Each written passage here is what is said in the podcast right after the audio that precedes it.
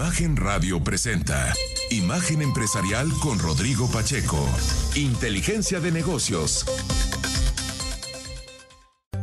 De acuerdo con Bloomberg, el embajador de Estados Unidos en México, Ken Salazar, señaló que ante las diferencias sobre si la política energética mexicana viola un acuerdo comercial con su país, el TEMEC, básicamente, eh, dijo que esto podría resolverse a través de la formación de un panel en el marco, obviamente, del TEMEC. Estos comentarios se derivan, eh, pues evidentemente, en el contexto de que ya se han establecido algunos paneles, dos, uno en materia laboral, otro en materia del decreto de transgénicos. Esto es una señal, pensé que a lo mejor el embajador iba a matizar la declaración, pero la verdad es que no ocurrió y entonces eso quiere decir que ya la administración Biden pues estaría considerando y mandando esa señal. No deja de ser interesante ese punto, sobre todo porque ya la realidad electoral en los Estados Unidos empieza a imponerse y ya se ven señales de que la dinámica de la presidencia en, la Unión Americana se está dando en ese sentido, así que los tiempos políticos parecería que están ya influyendo en este aspecto. En otros temas, el Sindicato Automotriz de Estados Unidos, el UAW, el United Auto Workers, eh, pues estaría eh, amenazando con incrementar el alcance de la huelga. En una entrevista para el programa Face the Nation de la cadena CBS, Sean Fain, presidente del United Auto Workers, el sindicato estadounidense que representa estos 140 mil trabajadores del sector automotriz, advirtió sobre esta amplificación que ya está afectando a tres empresas, evidentemente, es con las que está negociando Ford, Stellantis y General Motors. Esto dijo. You know, that's up to them. Uh, that's, you know, the reason we're in this situation right now is because all three of the big three companies chose to wait. They chose not to negotiate for the eight weeks we had. We started this back in July, and we told them then, don't wait till the last minute or you're going to find yourself in a bad position. And unfortunately, they chose to wait till the last week to get down and start talking to get serious about this, and that's where we are now. And if we don't get better offers and we don't get down and take care of the members' needs, then we're going to amp this thing up even more.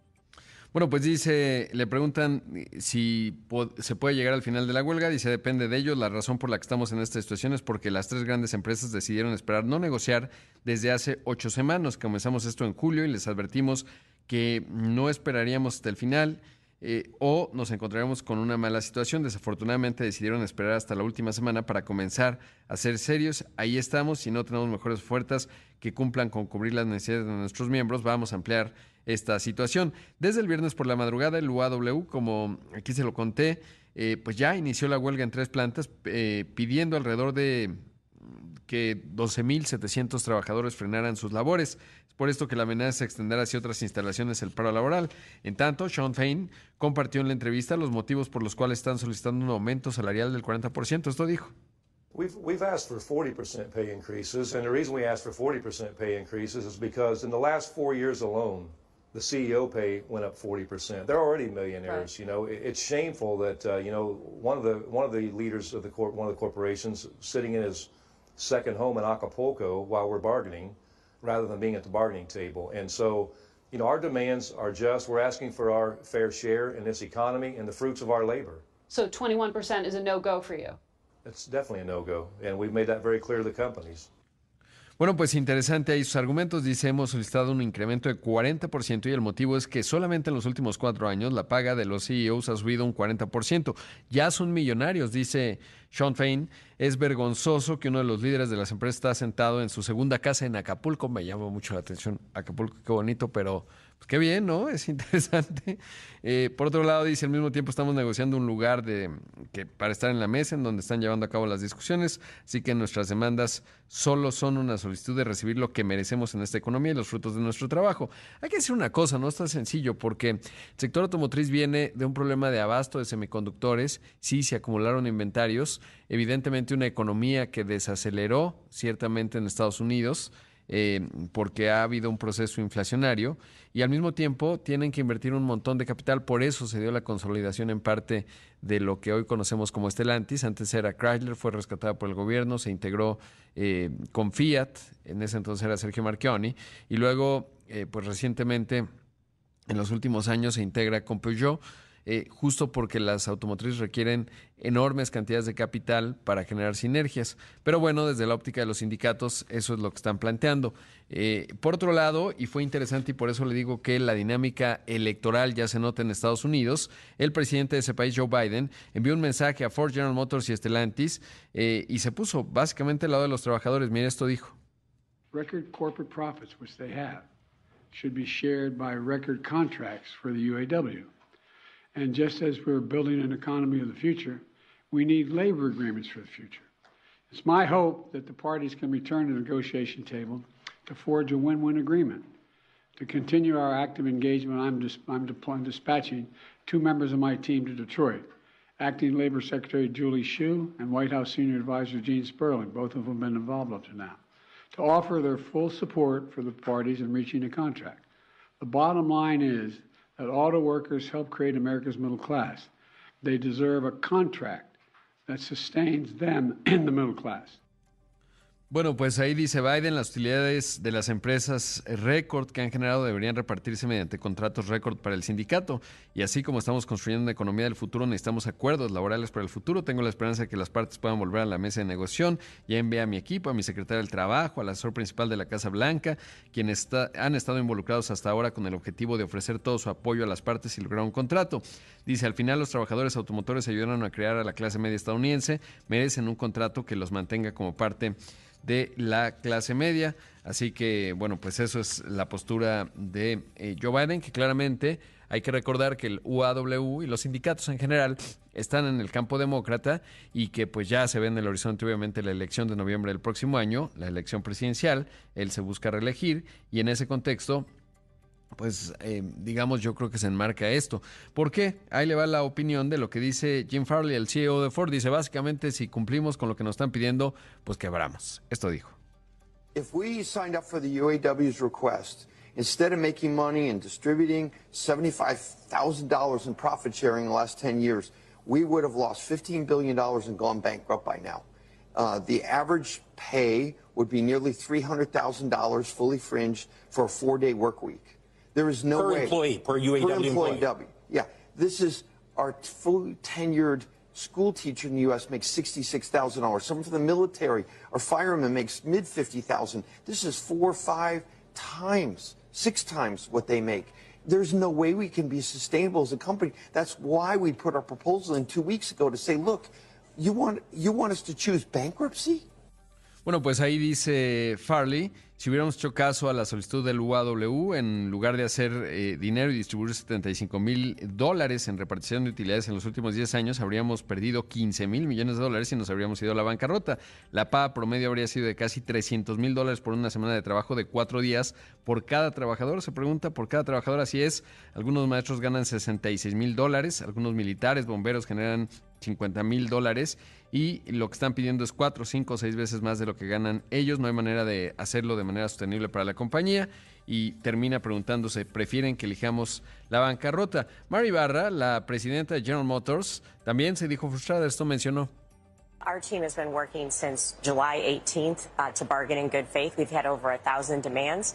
Um, I'm extremely frustrated and disappointed. We don't need to be on strike right now. You know, we put a historic offer on the table that not only has very significant uh, gross wage increases, you know, total through the contract, over 20%, that compounded is 21%. But we also have uh, job security. We maintain world-class health care. There's so many aspects of this, uh, of the offer we have on the table that I think uh, really is going to resonate with our employees. So we didn't need to be here. Básicamente dice que no deberían estar aquí, que le hicieron una propuesta de aumento del 20% y que no la han aceptado. Dice no necesitamos estar aquí. Y básicamente ese es Maribar. Ya nada más le mencionó que la Industria Nacional de Autopartes estimó que el impacto para México pudiera ser de 76 millones de dólares, que hay que decirlo y lo aclaran ellos, representa el 0.1% de las exportaciones mexicanas de autopartes. Vamos a hacer un corte, esto es Imagen Empresarial, regresamos en un momento con más. 6 de la mañana con 17 minutos, esto es Imagen Empresarial. Esta mañana está con nosotros Brian Rodríguez Ontiveros, analista bursátil de Monex. Brian, ¿cómo estás? Buenos días. Buenos días, Rodrigo. Un saludo cordial a ti y a todo tu auditorio. Oye, pues, ¿cómo se ve esta semana en términos de mercados y datos en México? Claro, para esta semana esperamos una semana con bastante movimiento en términos de, volatilidad. de información y de noticias. Particularmente en lo que respecta a la agenda, el dato a destacar diríamos que es la decisión de política monetaria el día miércoles por parte de Estados Unidos. Para, para esta reunión particularmente no esperamos algún movimiento a la tasa de referencia, esperaríamos que, se, que la Fed mantenga sin cambios sus tasas, esto incluso después de que viéramos recientemente un repunte en la inflación durante agosto, la cual se ubicó en 3.7%, recordando que venimos desde niveles de 3.2, pero también que incluso el consenso esperaba 3.6%, ¿no? Pero bueno, la, la, subyacente consideramos que no tuvo muchos sobresaltos y particularmente esta, este aspecto se redujo a 4.3% y desde nuestra perspectiva esto, es, esto sería lo que apoyaría que la Fed para esta reunión no presente cambios. Sin embargo, recordar que el consenso todavía esperaría un movimiento al alza para finales posiblemente y digamos que es lo que está todavía ahí en el dilema para, para los, los analistas hacia el cierre del año. Por supuesto. Y en el caso de justamente del tipo de cambio en México hemos visto una cierta presión, nuevamente ya este nivel es pegado a los 17, después de, de que la Comisión de Cambios la semana antepasada anunciara que iba a reducir eh, las coberturas, habíamos visto un desliz del peso, o más bien del dólar, o del peso frente al dólar, eh, a 17.50 prácticamente. Eh, ¿Qué esperar esta semana con respecto a ello? Sí, para, esta semana esperamos que se mantenga esta apreciación. También destacaríamos que la semana pasada se dio a conocer un dato importante que fue la recuperación en la seguridad aérea categoría 1 para nuestro país. Ese día también vimos un movimiento de apreciación. Creemos que esta noticia también estuvo apoyando a la apreciación del tipo de cambio durante la semana pasada. Y para esta semana creemos que podría mantenerse este, esta, digamos, esta tendencia positiva para el peso mexicano pero también habrá que estar atentos a la huelga en Estados Unidos, lo cual sin duda estará moviendo ahí también generando volatilidad tanto en el tipo de cambio como en los mercados accionarios, no particularmente empresas relacionadas al sector automotriz, pero bueno, sí, sí esperamos ahí una volatilidad eh, relacionada con el dólar, recordando que el sector automotriz pues representa el 5% del PIB este norteamericano. Claro, y acá el, bueno, la, la manufactura más o menos el 20%, ¿no? Dentro de eso, el, la automotriz es poco más de la mitad, entonces estaríamos hablando de 11%, pero hoy por hoy eh, lo cierto es que pues hay inventarios, etcétera, entonces dependerá de qué tanto se, se extiende esta huelga, eh, el impacto que pudiera tener en México y en esas ópticas. Ahora, de lo que mencionabas me llama la atención porque cuando se redujo el volumen de operaciones del AICM, del Aeropuerto Internacional de la Ciudad de México, si bien hubo ahí alguna observación de una de las calificadoras, eh, no incidió en el tipo de cambio, pero esto sí lo ves como un factor positivo, ¿no? El tema de la categoría 1. Sí, lo vemos, lo vemos como un aspecto positivo. Creemos que esto podría estar apoyando la oferta de, de asientos disponibles en nuestro país, pero hacia el, hacia el extranjero, ¿no? Entonces, ahí podríamos estar teniendo un beneficio importante para, para la economía. Adicionalmente, creemos que las tres aerolíneas que, que operan actualmente de manera importante, que son Viva, este Aeroméxico y Volaris cuentan con, con la capacidad de flota suficiente para en el corto plazo estar aperturando nuevas conexiones. Entonces creemos que la recuperación de lo que se ha perdido en participación de mercado respecto a las aerolíneas norteamericanas se podría comenzar a recuperar rápidamente. Claro. Ahora, ¿qué esperan del dato del, de la inflación para, para el jueves de la primera quincena de septiembre en México? Sí, para, para la inflación de la primera quincena esperamos que un aumento ligero del 0.3% y a nivel de la inflación subyacente también un, un incremento similar del 0.3%. Este destacaríamos que, que bueno que la inflación durante el mes de previo pues se mantuvo todavía también en, en algún sentido de manera lineal, muy en línea con lo esperado, con lo cual pues todavía reiteramos nuestro estimado para finales del año en 4.5%. En 4.5%. Pues Brian, como siempre, un gusto, gracias. Saludo a ti, Rodrigo, y a todo tu auditorio. Ahí escuchamos a Brian Rodríguez Sontiveros, analista bursátil en Monex. Rodrigo Pacheco, Inteligencia de Negocios.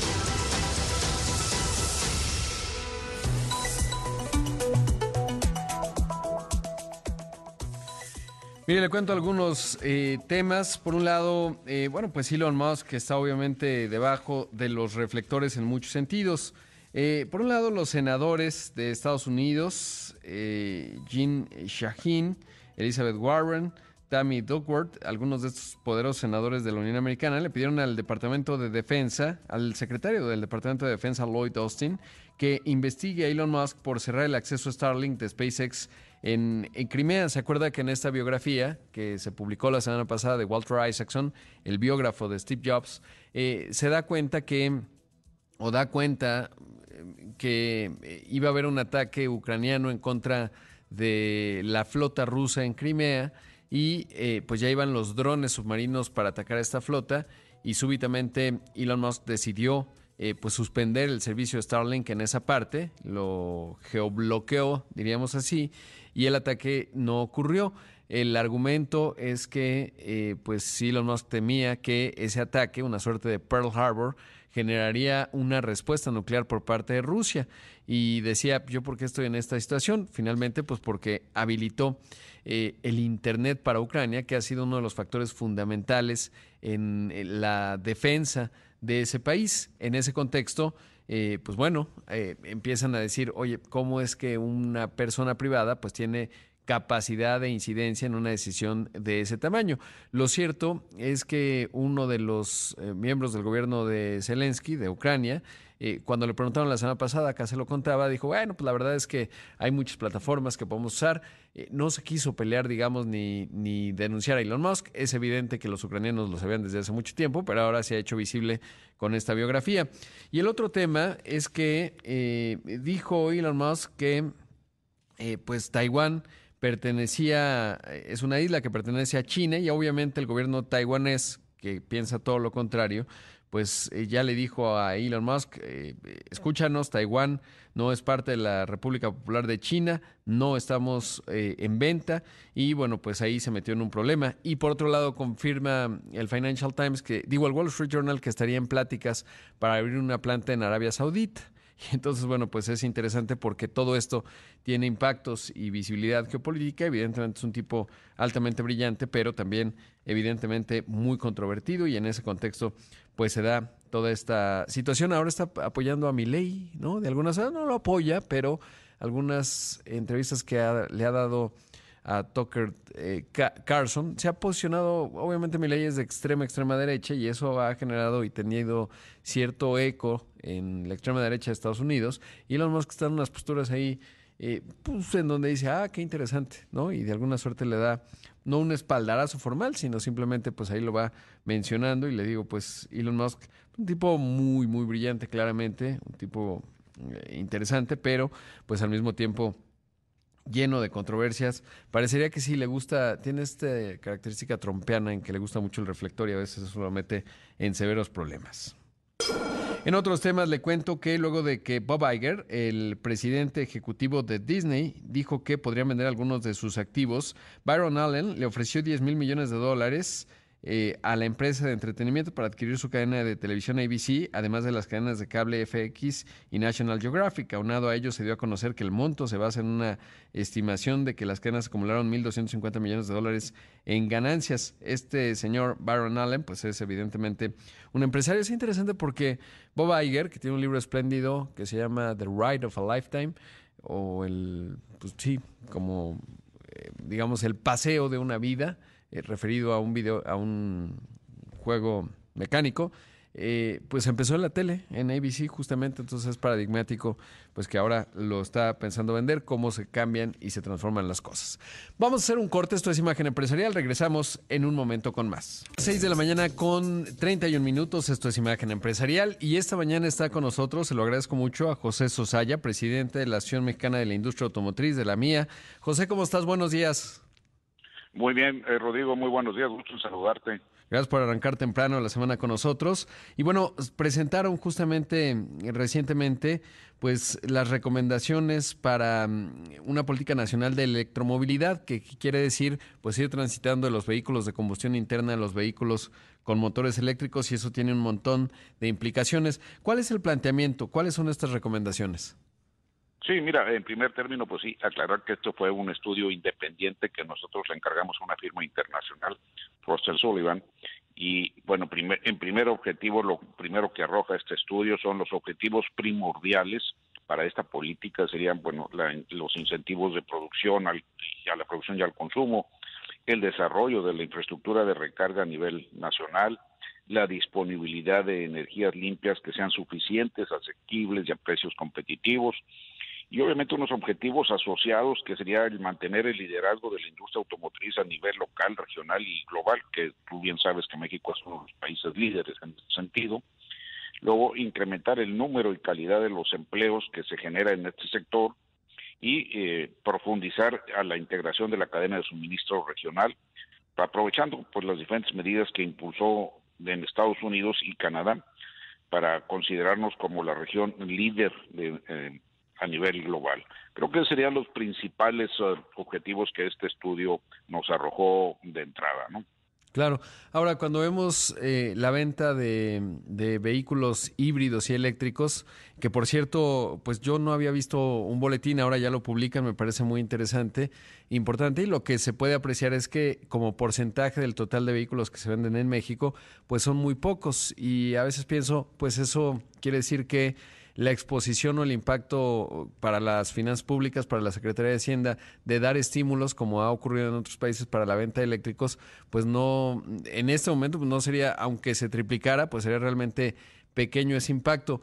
Eh, y en ese contexto, ¿cuál es la visión que tienen con respecto a esta posibilidad de estímulos y cuál, eh, digamos, van intuyendo? Porque supongo que se ha planteado, quizás no formalmente, eh, ¿cuál es la respuesta del gobierno federal al respecto?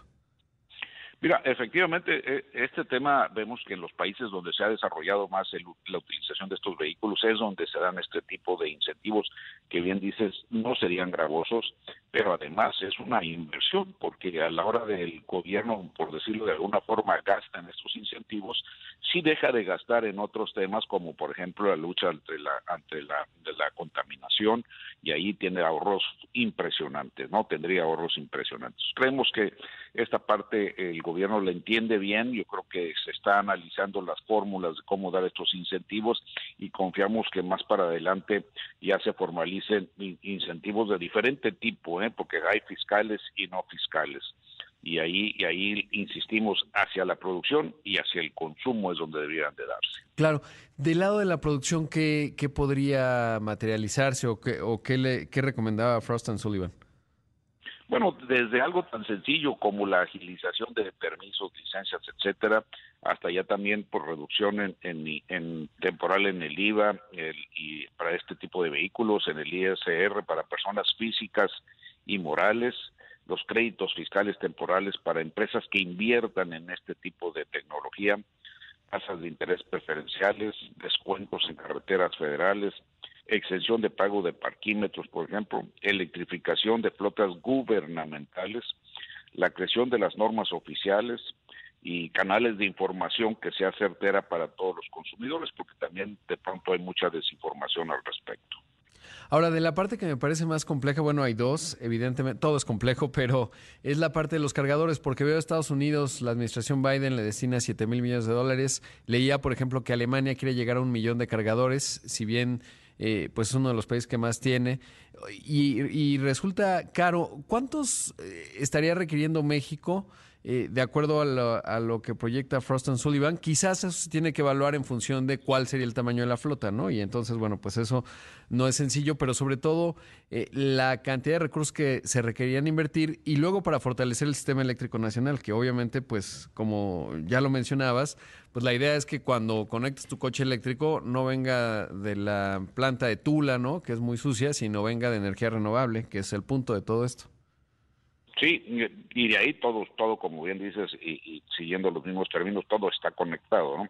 México actualmente existen eh, 1.336 estaciones de carga, con total aproximado de 3.200 eh, conectores. O sea, 2.4 conectores hay por, por estación.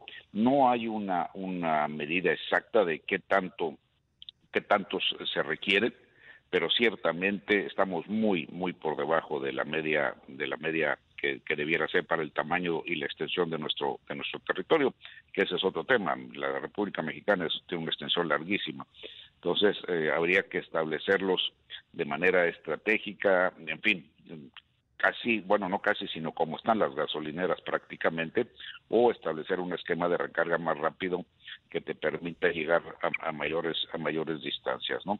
Pero sí, estamos muy por debajo de lo que se requeriría ya en estos momentos. Si bien lo dices, los porcentajes aumentan de forma impresionante. Del año pasado, del mes de junio del año pasado al mes de junio de este año, se aumentó en el 81% el, la venta de vehículos híbridos y eléctricos. Sí, pero no son más que el 5.6% del total de la venta de autos, o sea, muy bajo de lo, para lo que debiéramos estar. Claro, que ahí no está Tesla, ¿no? Porque no pertenece a la mía todavía. Así es. Y, es interesante también y, lo que mencionamos al principio, el punto de precio, ¿no? Porque evidentemente son vehículos más caros que uno de combustión interna equivalente. El asunto es que por eso en muchos países, Noruega, en Europa, en la propia China, que hoy está desembarcando con fuerza en todo el mundo con vehículos eléctricos, pues hay un componente de subsidios que permite que esto se vuelva atractivo para el consumidor, ya sea fiscales, como mencionas, o en California que no te cobran estacionamiento, en fin, una serie de costos y beneficios, mientras que aquí, pues lo único es que no pagas la tenencia y en el caso de la Ciudad de México, Monterrey y Guadalajara, ciudades en donde empieza a haber restricciones a la circulación por la contaminación, pues ahí tienes algún beneficio, ¿no? Que siempre vas a circular, pero pero sí que parecería poco, digamos, de cara al sobreprecio que puede tener comparado con un, uno de combustión interna. Efectivamente, y esto es, se crea un círculo virtuoso. Si tú motivas, incentivas la compra de estos vehículos, a fuerza los precios de los mismos van a bajar y se van a volver mucho más asequibles. Es un compromiso global de México y de todos los países del mundo al que tenemos que llegar. Entonces, yo creo que es momento de que trabajemos en conjunto con el gobierno para crear esta política pública sobre electromovilidad. Ahora, platicaba con, con alguno de los eh, líderes de las grandes automotrices en México, eh, con Carlos de Estelantis, y decía, bueno, pues más bien hay que centrarnos sobre la producción. Ya hay inversiones en México en, en términos del, del, tren motor, está lo de Ramos Arispe de General Motors, Ford ya produce, eh, etcétera. Eh, ¿Cuál es la visión en términos de la manufactura con respecto al papel que tiene que jugar México en, esta transición? Bueno, la manufactura no se ha detenido, como bien lo señalabas, este, ya hay eh, plantas que los están fabricando y hay planes de otras plantas. Mencionaba la, BMW que hizo pública una inversión también fuerte para este tipo de vehículos en sus plantas de San Luis Potosí. En fin, eh, esto ya está en camino, no no se ha detenido, el sector automotriz está avanzando y va a seguir avanzando hacia donde tenga que ir. El tema es que de los que se fabriquen, pues ojalá se fabriquen y muchos se vendan en México, porque pues exportamos casi todo lo que fabricamos en, en ese sentido, ¿no? Sí, o sea, actualmente, por ejemplo, un tercio de lo que se produce en el volumen total, pues se queda acá, ¿no? Y siempre estamos por debajo del potencial de, de automóviles que tendríamos que o que podríamos comprar si lo vemos PIB per cápita vehículos vendidos y ahí hay varios componentes de la ecuación y pues en lo eléctrico no tendría que ser distinto porque evidentemente se convierte en un argumento para una automotriz que dice, ah, además hay un mercado materializado importante y eso ayuda a que se despliegue una inversión porque hoy los países están compitiendo por ellas. José, eh, debo hacer un, corte comercial, pero pediría la bondad de tu tiempo también para platicar cuál es la exposición de los escenarios del sector automotriz mexicano vinculado a lo que estamos viendo en Estados Unidos en términos eh, de huelgas. Eh, y, si nos das la bondad de tu tiempo para hablar de esto que también se vuelve importante y un poco más del asunto eléctrico. Con mucho gusto. Gracias. Ahí escuchamos a José Sosaya, presidente de la Asociación Mexicana de la Industria Automotriz. Regresamos en un momento con más. Son las 6 de la mañana con 45 minutos. Esto es Imagen Empresarial. Esta mañana está con nosotros en entrevista José Sosaya, el presidente de la Asociación Mexicana de la Industria Automotriz. Eh, José, y te planteaba antes de ir al corte, eh, bueno, hemos visto desde la semana pasada esta huelga que ha detonado el United Auto Workers allá en Estados Unidos en tres eh, empresas muy emblemáticas, General Motors, Ford y Stellantis, dos de las cuales, bueno, las tres tienen operaciones en México de manufactura. Sabemos que las cadenas de, de producción están integradas, aunque todavía es pequeña la escala. ¿Cuáles son los escenarios para México y cuál puede ser el impacto? Pues dependiendo los escenarios, ¿no? Si se extiende, si no se extiende y qué ocurre. Uy, parece que perdimos a, a José Susaya, el presidente de la mía. Ahora vamos a ver si lo, si lo recuperamos. Pero bueno, pues es que eh, desde la semana pasada habíamos eh, visto este, este asunto. Justo la INA, como le contaba en el resumen, pues estimaba que pudiera haber un impacto de 76 millones de dólares, que depende cómo se vea, ¿no? Porque obviamente suena escandaloso. Eh, se destaca en algunos diarios hoy en la mañana, pero al mismo tiempo recordar que eso es el 0.1% de, los, de las exportaciones automotrices y en ese contexto, bueno, pues eh, digamos hay que dimensionar esa cifra. Y ahora que recuperamos a José, eh, pues preguntarle justamente eh, cuáles son los escenarios para México, sobre todo porque hoy la, la huelga está relativamente limitada, pero pues puede extenderse, puede ampliarse en el tiempo. Y dada la integración que hay en las manufacturas mexicanas, está, estamos muy integrados en el contexto de la región Norteamérica, pues eso puede tener algún impacto en, nuestro país. Pero bueno, pues eso es lo que, lo que le quiero preguntar. Ya está con nosotros José. José, te planteaba eh, justamente que cuáles son los escenarios de lo que está ocurriendo en Estados Unidos en términos de la huelga.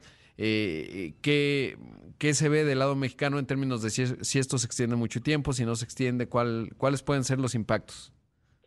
Bueno, mira, las primeras declaraciones que hicieron algunas de las armadoras que han sido afectadas eran en el sentido de que en principio esto no afectaba todavía lo que es la producción en, México. Eh, obviamente somos una región muy integrada en fabricación de vehículos y confiamos en que este tipo de, temas se resuelvan a la brevedad posible para al final del día no afectar. Yo pensaría que algo de lo que pudiera afectar a lo mejor es un incremento de la producción acá pero no tengo información eh, eh, de cada una de las armadoras en ningún sentido relacionado con este tema. Claro. Que eso además plantea a la industria automotriz mexicana cuando yo veía pues en la negociación decía el presidente de Ford esto llevaría el ingreso anual de un trabajador a 300 mil dólares eh, y en la estructura de costos pues no nos sale es interesante porque pues muestra, digamos, la estructura de costos mexicana que es realmente competitiva y no por salarios bajos, ¿no? Sino simplemente porque es otro punto de partida. Y lo interesante es que en estas décadas México se ha ido sofisticando en términos de talento, número de ingenieros, etcétera. Y creo que también eso, eh, digamos, no funciona así, pero sí que muestra el atractivo y las ventajas comparativas que puede tener México. Sí, aquí lo que estamos hablando es de la competitividad en la producción y la competitividad de México es todavía muy elevada. Yo no me gusta que se mencione a México como un país de mano de obra barata. No, es un país de mano de obra calificada y competitivo a nivel a nivel global, porque los sueldos que paga el sector automotriz en México no son salarios mínimos, es mucho más que eso. Entonces son sueldos ya más especializados, pero aún así competitivos a, a nivel global. Y esto, pues lo que te está marcando es cómo las exigencias de una economía son diferentes a la del otro país. ¿no? Claro, y, es que esto que mencionas, ¿no? El poder de ingeniería en México no es un asunto menor y coincido contigo eh, este aspecto de decir, ah, bueno, pues mano de obra barata, pues no, ¿no? Eso quizás en el siglo pasado podía tener cierto sentido, ya no, pero claramente sí la estructura de costos es, es distinta. Regresando al tema eléctrico, eh, para que México se haga todavía más atractivo, porque justo pues estamos en un escenario en donde están tomando decisiones en un momento crítico y una vez tomadas, pues eso va a definir los siguientes 10 años y la idea es que vengan a México. Eh, ¿cómo, y lo malo es que vamos a un periodo de, de, ruido político en los dos países, en Estados Unidos y México, eh, y eso, bueno, pues a lo mejor paraliza las decisiones de inversión. ¿Cómo estás viendo esta parte? Es decir, el ruido político como factor de que no tomen decisiones hasta que se aclare el panorama. Y dos, ¿qué tendría que hacer México para poder navegar y que estas decisiones se tomen y estemos bien posicionados para la parte eléctrica en el futuro, pues en los siguientes 10 años por lo menos? Mira, yo creo que tanto el sector automotriz como la parte política Estamos muy acostumbrados a estos ruidos políticos que se generan cada seis años en México, cada cuatro en los Estados Unidos.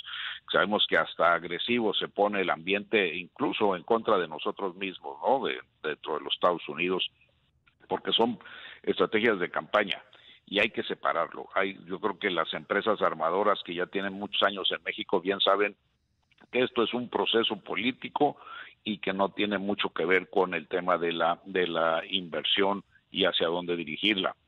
Aunque sí, en algunos casos, cuando el ruido, el ruido político se pone demasiado agresivo, sí pueden frenar algunos intentos de o algunas intenciones de inversión hasta que no se aclare el tema. Yo invitaría a todos los actores políticos a que dentro de ese ruido político no le vayamos a pegar a la confianza hacia la inversión. Claro. Por último, preguntarte, José, eh, ¿cómo, ¿cómo se está viendo desde la mía el arribo de las empresas chinas? Muchas pertenecen obviamente a la Asociación Mexicana de la Industria Automotriz. En el mundo ya hay reacciones en Europa. Obviamente estamos viendo esta enorme potencia que tienen las fabricantes eh, de ese país que están llegando al mundo con mucha fuerza. Obviamente eso incluye a México. Eh, ¿cómo, ¿Cómo se ve este arribo de nuevos jugadores en el, en el panorama de la industria a nivel nacional en México? Mira, el sector automotriz por excelencia es un sector muy competitivo, está acostumbrado a competir a nivel global y esto lo que está haciendo es precisamente eso, reavivar esa llama de la competencia entre todos ellos. Creo que todos están de acuerdo que bienvenida la competencia y, cada uno va estableciendo sus estrategias conforme mejor le conviene para ir conquistando los mercados, en este caso el mercado de México. Claro, acá no estamos viendo, porque en Europa de, repente hablaban, pues decían los chinos proteccionismo, decían los europeos hay que están haciendo dumping, etcétera. Acá en México eso no forma parte de la discusión, ¿no?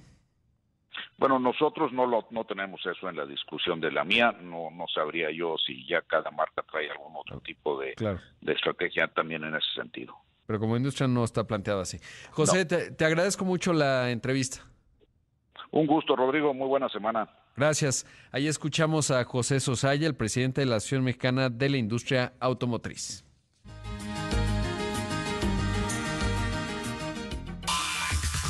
Rodrigo Pacheco, Inteligencia de Negocios.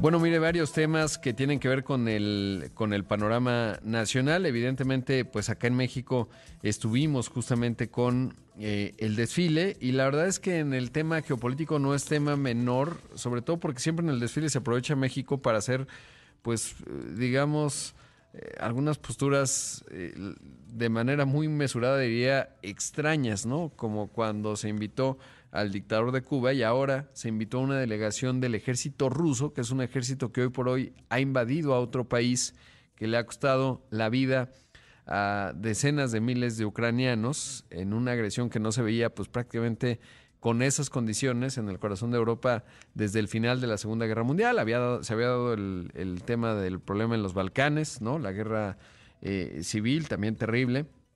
Pero pues sí llama mucho la atención de repente estas imposturas de México en el escenario internacional, sobre todo cuando está muy claro que estamos realmente integrados a la región Norteamérica, particularmente en un contexto en donde se había dado esta reunión de los BRICS recientemente y México decidió pues, con cierta lógica, pues no integrarse a un grupo que se está ampliando, en donde, bueno, está China, obviamente, está la India, pero además está Rusia, invitaron a Irán y Arabia Saudí y a otros países, Argentina, por ejemplo, y en ese contexto México dijo, no, pues la verdad es que nosotros tenemos mucha claridad en dónde estamos y a qué jugamos, ¿no? En la región Norteamérica, pero luego invitar a la delegación. Eh, a una delegación para que desfilen en, el, el, el 16 eh, rusa, pues sí es totalmente extraño y sobre todo penoso para muchos mexicanos, eh, porque finalmente pues estamos hablando de un ejército invasor eh, y no hay ningún atenuante con respecto a ello. No, no sé cómo eh, se pueda justificar, pero bueno, pues ese es un asunto clave. ¿Y por qué lo menciono? Porque finalmente cuando vemos la relación con Estados Unidos, las tensiones, lo que le decía el embajador Ken Salazar, se lo decía al inicio del programa, manda una señal en donde dice, pues a lo mejor sí tendremos que establecer un panel de energía. No es que está vinculado obviamente a esto, pero sí Estados Unidos va endureciendo la postura en varios ámbitos, en el contexto, por ejemplo, de una relación compleja y simbiótica, como es que recuperamos o recuperó México la categoría 1, eh, y en ese contexto, bueno, pues entender que este tipo de señales, pues sí, afecta el contexto de la relación y hay que observarlo con atención y sobre todo, pues por lo menos como ciudadanos pedir explicaciones, ¿no? ¿A qué se debe esa impostura? Pero bueno, pues así está la situación. Oiga, le cuento rápidamente que luego de que la Agencia Nacional de Frecuencias de Francia suspendió la venta del iPhone 12, que ya es viejito, para términos pues de que se acaba de lanzar el 15, tras unas pruebas en las que detectaron infracciones en los límites de exposición a la radiación, Apple indicó que actualizaría el software de su teléfono para los usuarios de ese país, pues de una vez de todo el mundo, ¿no? Que hagan lo del USB-C o este conector para que fue por la presión de Europa que se eh, ya en el iPhone 15 se estableció ese protocolo de carga, qué bueno, pero bueno, pues que de una vez actualicen. Si usted tiene iPhone 12, pues no lo conecte cerca de su cabeza. En general es buena idea uno poner modo avión en los teléfonos y ponerlos lejos de uno cuando uno va a dormir, porque parece que sí, la radiación no es buena idea. Eh, tampoco es que, bueno, yo no soy de los, no creo que nos vaya a dar cáncer a todos, porque si no se va a extinguir la humanidad muy pronto, si ese fuese el caso, pero sí, mejor tomar alguna precaución porque de llamar la atención este asunto con el iPhone 12 y más bien ponerlo lejecitos, por lo menos para dormir, para que la radiación y que ojalá Apple pues lo actualice a todo el mundo, ¿no? Porque yo creo que sí lo harán, sería ciertamente lógico. Pero bueno, llegamos al final de una edición más de Imagen Empresarial. Como siempre, agradecerle mucho que me haya acompañado. Como siempre, muchos aplausos y ánimo a los que ya estamos despiertos a estas horas tan tempranas. Ojalá ya tenga un café en su mano. O ojalá más, y ahí más aplausos, si usted está con la disciplina del ejercicio. Enhorabuena por ello. Quédese con Pascal Beltrán del Río, que tiene mucha y útil información que usted necesita escuchar. Soy Rodrigo Pacheco, lo veo en los distintos espacios de Imagen Radio y también en Imagen Televisión. Que un excelente día. Imagen Radio presentó Imagen Empresarial con Rodrigo Pacheco. Inteligencia de negocios.